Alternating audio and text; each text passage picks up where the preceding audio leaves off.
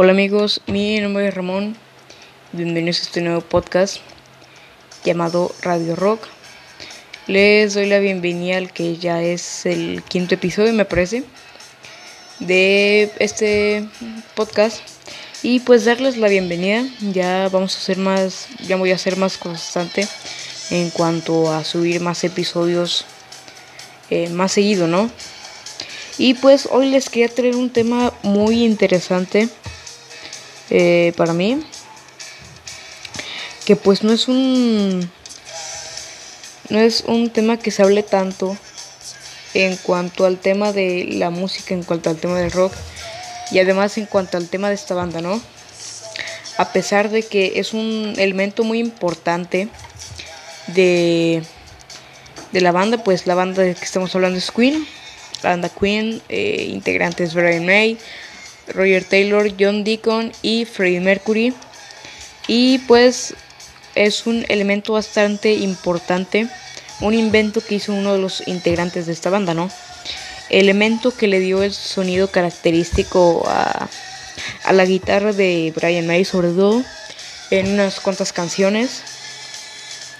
Y pues estamos hablando del Dickey Amp, amplificador creado por John Deacon quien fuera bajista de la banda Queen, ¿no? Así que pues, ¿qué les parece si iniciamos con un poco de lectura en, ¿cómo se le podría llamar? En el guion, en el libreto del podcast, ¿no? John Richard Deacon es un genio músico y compositor británico famoso por haber sido el bajista de la banda de rock Queen. Es el autor de algunos grandes éxitos de la banda, tales como You're My Best Friend, Back Chat, Spade Your Wins, Another One Bites Us, I Want to Break Free, etc. Lo que muestra su importante aporte al grupo en materia creativa. Pues, eh, ¿de qué habla esto? John Deacon era el integrante tal vez el menos el menos el que menos resaltaba entre los cuatro el que más pues obviamente tal vez sea Freddie Mercury pero pues John Deacon tenía esta personalidad eh, más normal y cerrada del grupo, ¿no? Eh, y él mismo lo hice, cuando el grupo discutía, era yo quien era el que menos gritaba, tal vez por eso soy considerado el más tranquilo. En, en, las discusiones que se hacían en todo grupo y en toda banda y en toda familia, ¿no? Eh, pues él era el más callado, el más cerrado, que pocas veces gritaba, ¿no? Y pues también hay que recordar que su personalidad también tal vez se debe a un momento bastante importante y lamentable tal vez de su vida, eh, que fue que John perdió a su papá cuando tenía tan solo 11 años. Y pues tal vez es una razón por la cual su personalidad es tan extraña y difícil de comprender. Además de que llegó una depresión eh, en ciertas palabras, gracias a que uno de sus mejores amigos y compañero murió quedando con un enorme vacío. Eso después de ese acontecimiento el bajista decidió salir de la banda, ¿no? Y pues esconderse de todo el mundo. La persona era Freddie Mercury, que pues John era muy apegado a él, eran muy amigos. Y pues en dado momento Freddie Mercury falleció, ya eso todos lo sabemos. Freddie Mercury falleció y en John Deacon quedó un, quedó un vacío por esa amistad tan importante que tuvo. Tenemos que recordar que estuvo con él más o menos de 1973 hasta su muerte en 1991 me parece. Pero pues eh, tal vez esto también se debe a su personalidad. Pero pues hoy de lo que queremos hablar es de este artefacto creado por este bajista ingeniero, ingeniero, perdón, que es un amplificador con materiales irónicamente sacados de la basura. Eh, el Dicky Amp, pues es un. Es más que nada el amplificador que da el sonido tan característico al grupo,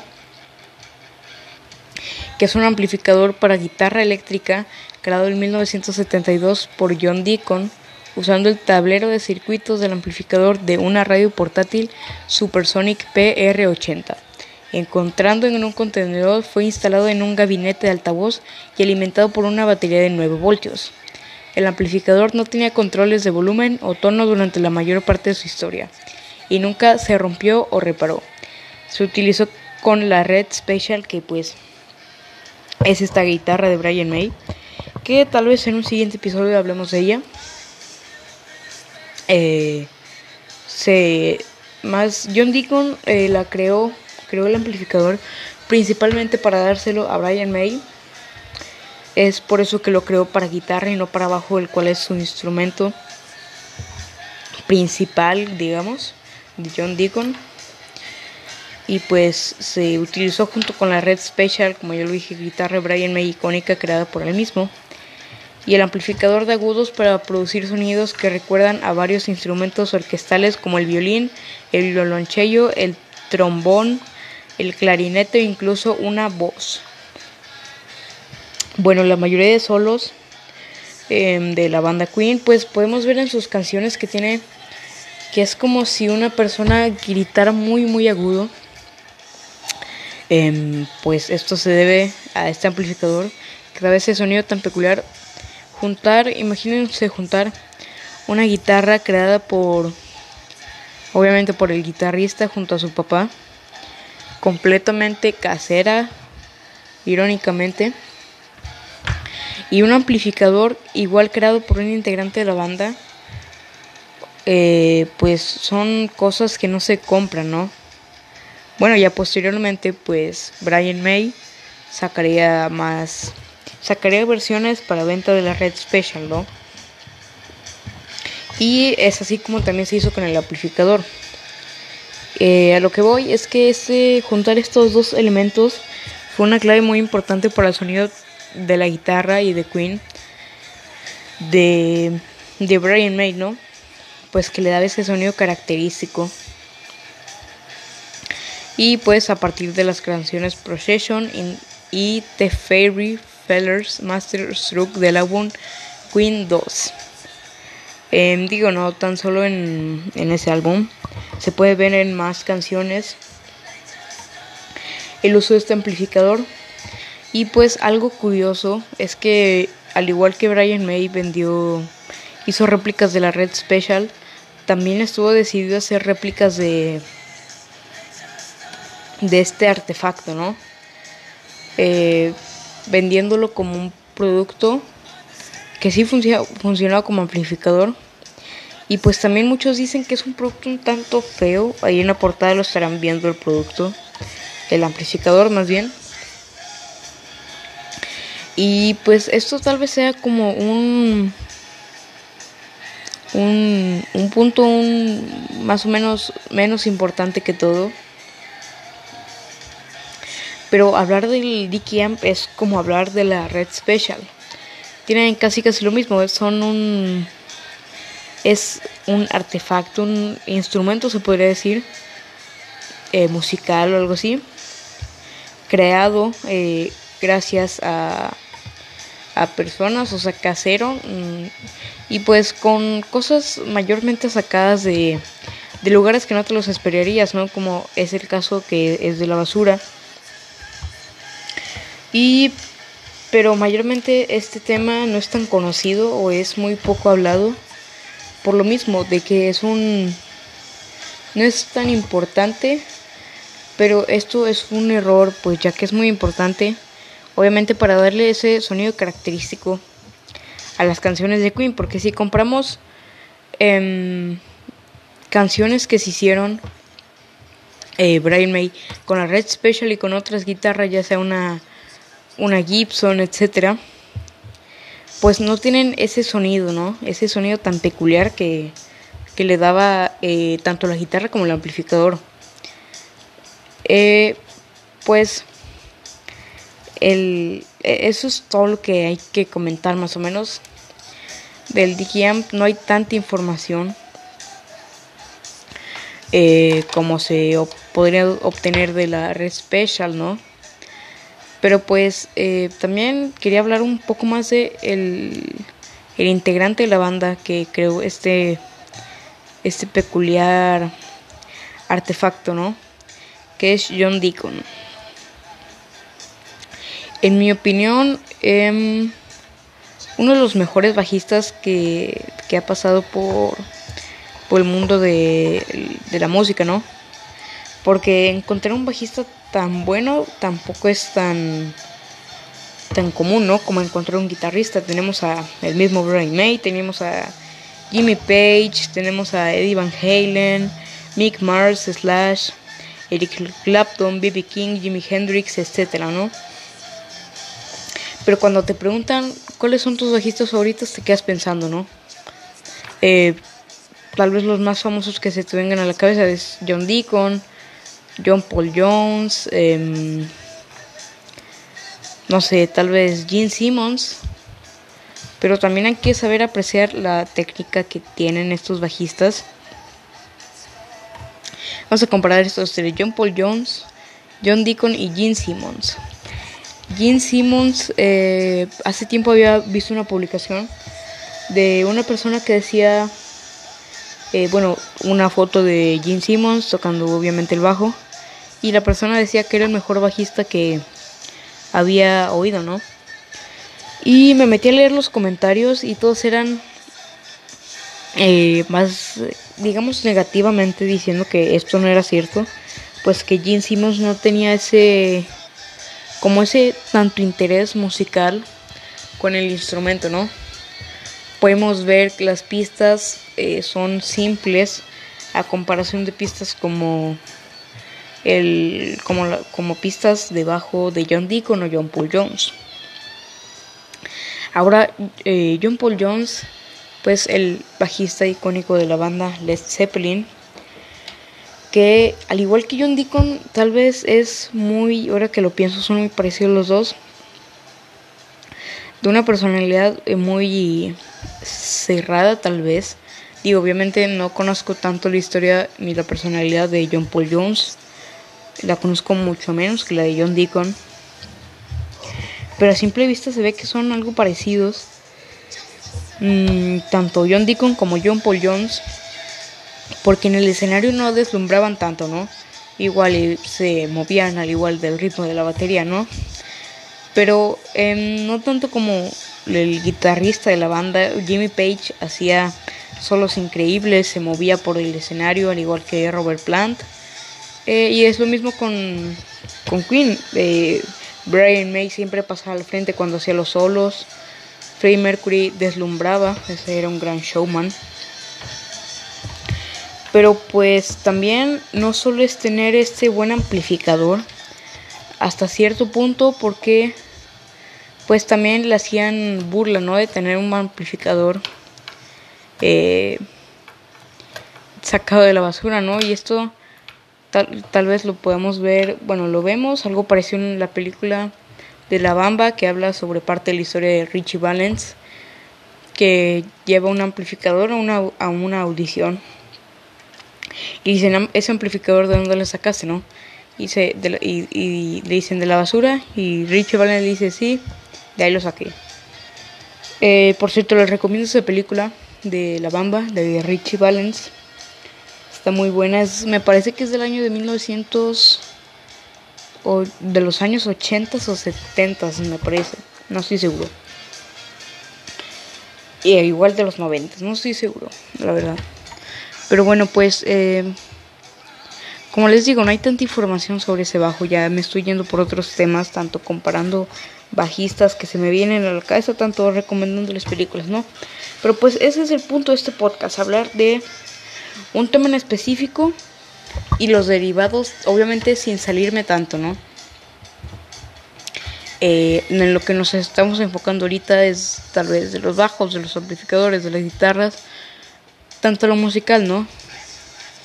Y las técnicas de a veces cada uno de todos eh, los guitarristas, ¿no? Pues bueno, eh, también hay que recordar como ya lo dije al principio del episodio, la muerte de su papá, tanto la muerte de John Deacon. John Deacon tal vez eh, era, tenía esa personalidad debido a que su papá pues no estuvo la mayor parte de su vida solo estuvo hasta sus 11 años. Y pues eso pudo haber hecho que se, se comportara de cierta manera a falta de su figura paterna, ¿no? Al igual que Freddie Mercury, tal vez, no sé, él haya agarrado un cariño especial a Freddie Mercury que con otro amigo que ha tenido una amistad muy bonita, muy especial con Freddie Mercury y pues al al morir, digamos, esos esas personas tan importantes en su vida como es su su papá y como es Freddie Mercury, pues se entiende por qué se alejó tanto de de la música, ¿no? De todo de todo el medio, de toda la comunicación. Y pues prácticamente los últimos videos y las últimas fotos en las que se ve son como por el 2010, 2012, por ahí, ¿no? Pues no había actividad de él, ¿no? También muchos lo critican porque al menos deberías de salir alguna vez y decirnos, eh, aquí estoy, no me ha pasado nada, ¿no? Pero pues también hay que entenderlo eh, como no tanto como músico, sino como bajista, perdón, no tanto como músico, sino como persona. Y pues él tiene sus razones para no, no salir ni decir algo, ¿no? Pero pues ese es el tema que les quería platicar hoy. Eh, esto es más un episodio extra, porque no es un episodio en el que abarquemos tanto como en el primer episodio de la historia de Kiss. Eh, que por cierto, el episodio de, eh, de la muerte de Paul McCartney lo, lo tuve que eliminar porque hubo un fallo después eh, en tanto a la grabación, ¿no? Pero pues bueno, esto también más que nada es un episodio para dar la bienvenida a lo siguiente. Que ya no voy a a, estar faltando siempre con episodios y a ser mucho más constante para que haya más, actividad, ¿no? Y pues entre más actividad, más, eh, más personas llegan al podcast, ¿no? Por último, pues sigan la página eh, del podcast. Más bien, el podcast es el podcast de la página. Eh, síguenla, es Rockies for Everyone. Subimos, también en ese hemos estado muy inactivos, también ya vamos a empezar. Síganla y subimos unos cuantos unos cuantos chistes, unos cuantos memes pues para tener un poco de humor en esta en este encierro, en esta cuarentena. Ya cuarentena de casi siete meses, me parece, ocho, algo así. Y pues síganla y síganme a mí en Instagram, estoy como payo-ramón. Ahí no subo contenido, pero pues ya también estoy echando ganas, ¿no? Poco a poco. Em, esto era lo que les quería platicar hoy. Tal vez al episodio le ponga el amplificador de John Deacon y unos cuantos temas más. No, pues bueno, espero se la estén pasando bien en sus casas. O ya sea cuando estés viendo este episodio. Eh, si lo ves en el futuro, pues este episodio fue grabado cuando estamos en cuarentena, ya con mucho tiempo de cuarentena. Y eso era, eso era todo. Ya saben, sigan en Instagram, sigan la página de Facebook. Y nos vemos. También estamos viendo, eh, bueno, más bien estoy viendo si voy a hacer, si vamos a seguir con el canal de YouTube. Y pues ahí por YouTube también subir los podcasts, ¿no? O que el podcast sea un contenido exclusivo, digámoslo así de Spotify, ¿no? Y de otras plataformas. Pues bueno, ya hablé mucho. Ya casi vamos a llegar los 20 minutos de tanto que hablé. Y del amplificador de John Deacon solo hablamos como unos 7, ¿no? Eh, cuídense y nos vemos el siguiente. Este episodio está siendo grabado en jueves. Nos vemos la siguiente semana, ¿no? Porque luego no sé cuándo voy a grabar. Nos vemos la siguiente semana y pásenla chido y sigan rock and rollando, escuchando buena música y escuchando buenas bandas. Hasta la próxima.